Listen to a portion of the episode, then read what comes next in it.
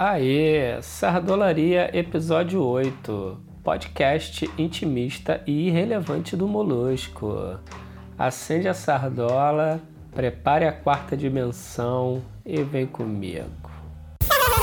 Sardolaria, mané, glé, glé, glé, glé.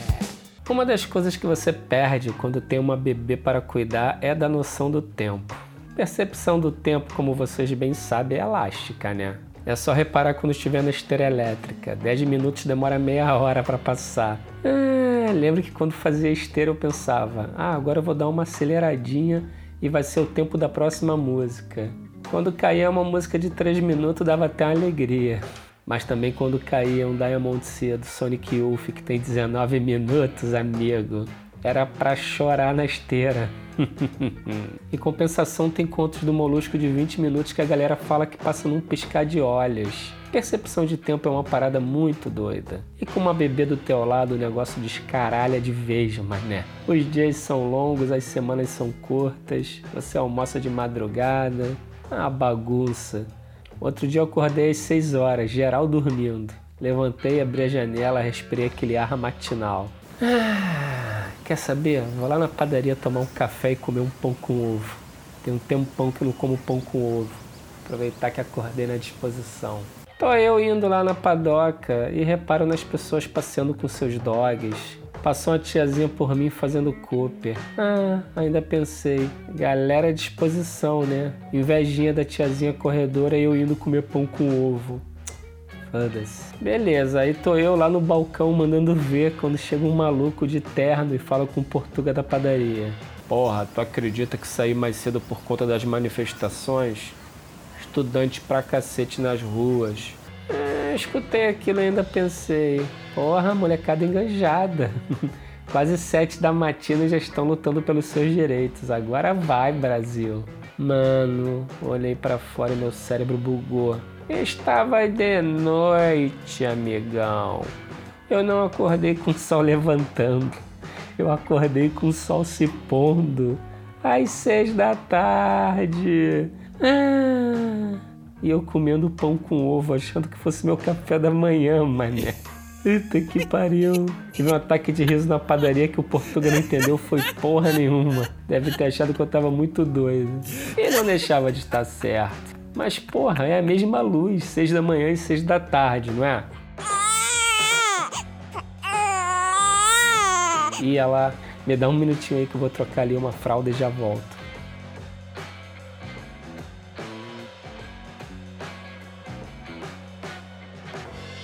Voltei. É isso.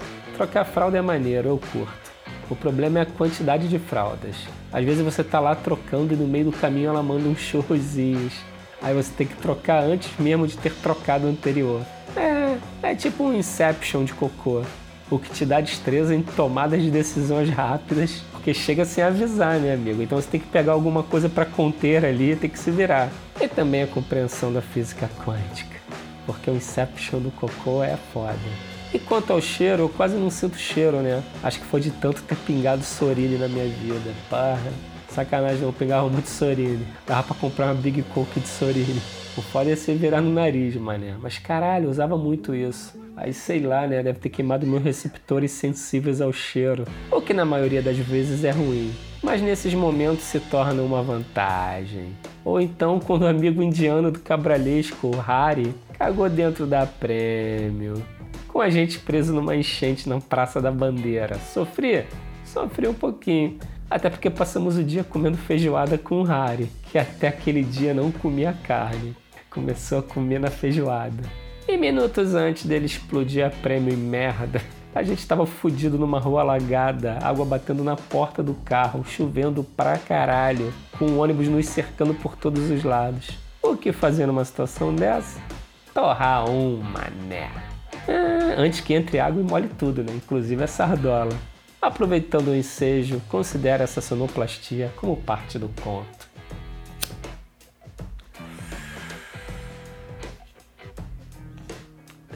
Então, acabamos de torrar um e eu estava vendo pelo retrovisor Harry se contorcendo todo. Tipo Steve Wonder cantando. E ele metia uns grunidinhos que, na boa, eu achei que ele estivesse mandando um mantra muito louco. Respeitei, né? Até porque ele falava picas de português e o inglês dele era pior que o nosso. Agora querem saber como é que ele e Cabralesco viraram amigos? Eu também quero, mané, porque marquei com o Cabralesco pra gente comer uma feijoada e quando eu cheguei lá os dois já estavam muito crazy. Tudo bem, Cabralesco, eu sei que você faz amigos rápido, mas daí trazer ele com a gente. Pô, Molusco, é o mínimo. Até porque ele pagou a conta. Ele mora antes de mim. A gente deixa ele e segue. Ele, cara, eu ofereço sardola para ele? Sei lá, mané. Se bem que eles devem fumar altos narguilés por lá. Ah, oferece para ele. Cabralesco ofereceu e mesmo que dançando e gemendo o mantra, mandou ver na sardola. Vai devagar, Harry. é o verdinho verdoso, mané. A Harry deu pressão, emitiu mais um mantra, só que agora chorando. Devia estar tá feliz e devolveu a sardola. Ah, mano, ficou um silêncio no ar e de repente.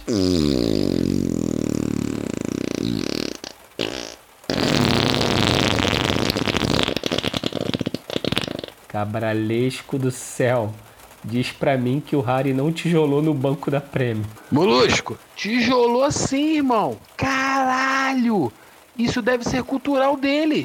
O quê? Cagar dentro do carro dos outros? Puta que o pariu. Harry começou a cantarolar mais e mais alto. E segundo Cabralesco, o cheiro que subiu era tipo o cheiro da morte misturado com feijão. Já eu não senti tanto. Valeu, Sorine. 40 minutos depois, deixamos Harry em seu hostel. Aproveitamos e deixamos a capa do banco junto. Filha da puta, estragou a capa. E fomos embora. Depois descobri que Harry significava eliminar o sofrimento. Diria que foi o que aconteceu. Ah, caralho, essa história é foda. Vou até mandar um áudio pro Cabralesco, ver se ele lembra dessa porra. Fala, Cabralesco. Aí, lembra do teu amigo Harry que demos uma carona pra Tijuca? Vamos ver se ele vai responder. Ó, tá gravando. Fala, Molusco. Claro que eu lembro, claro que eu lembro. Mas não era meu amigo, não. A gente conheceu lá na feijoada, né? Porra, que furada, hein? O maluco estragou a porra do banco e ainda apertou minha mão. Eu acho que eu tô com cheiro de merda na mão até hoje, molusco.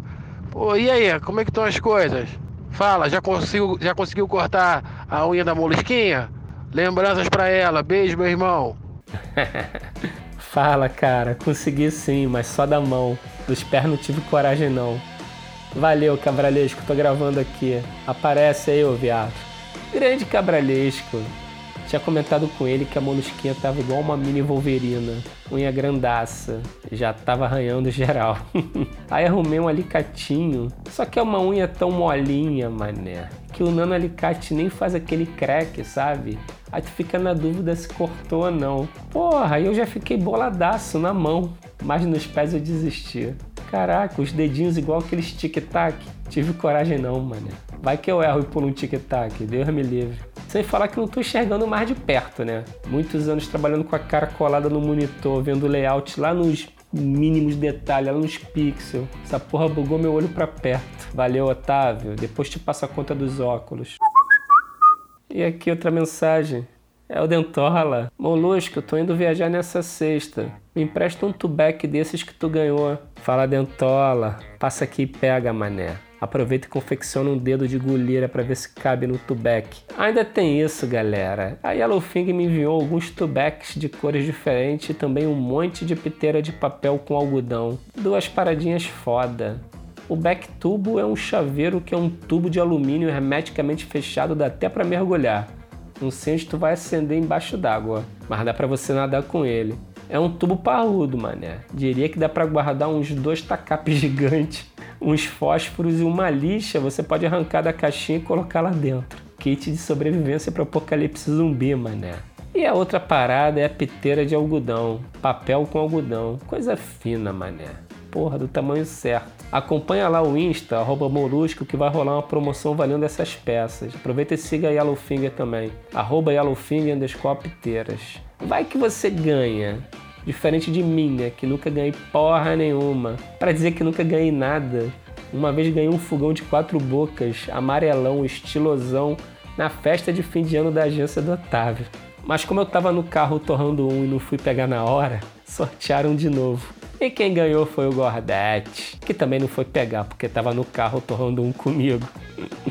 Aí quem ganhou foi um maluco lá do RH, o Dalto. Cuida bem de mim, depois misture tudo dentro de nós.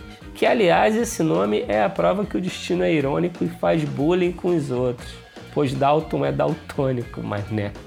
Quando ele falou isso lá na criação, a galera gargalhou alto, achando que era pilha.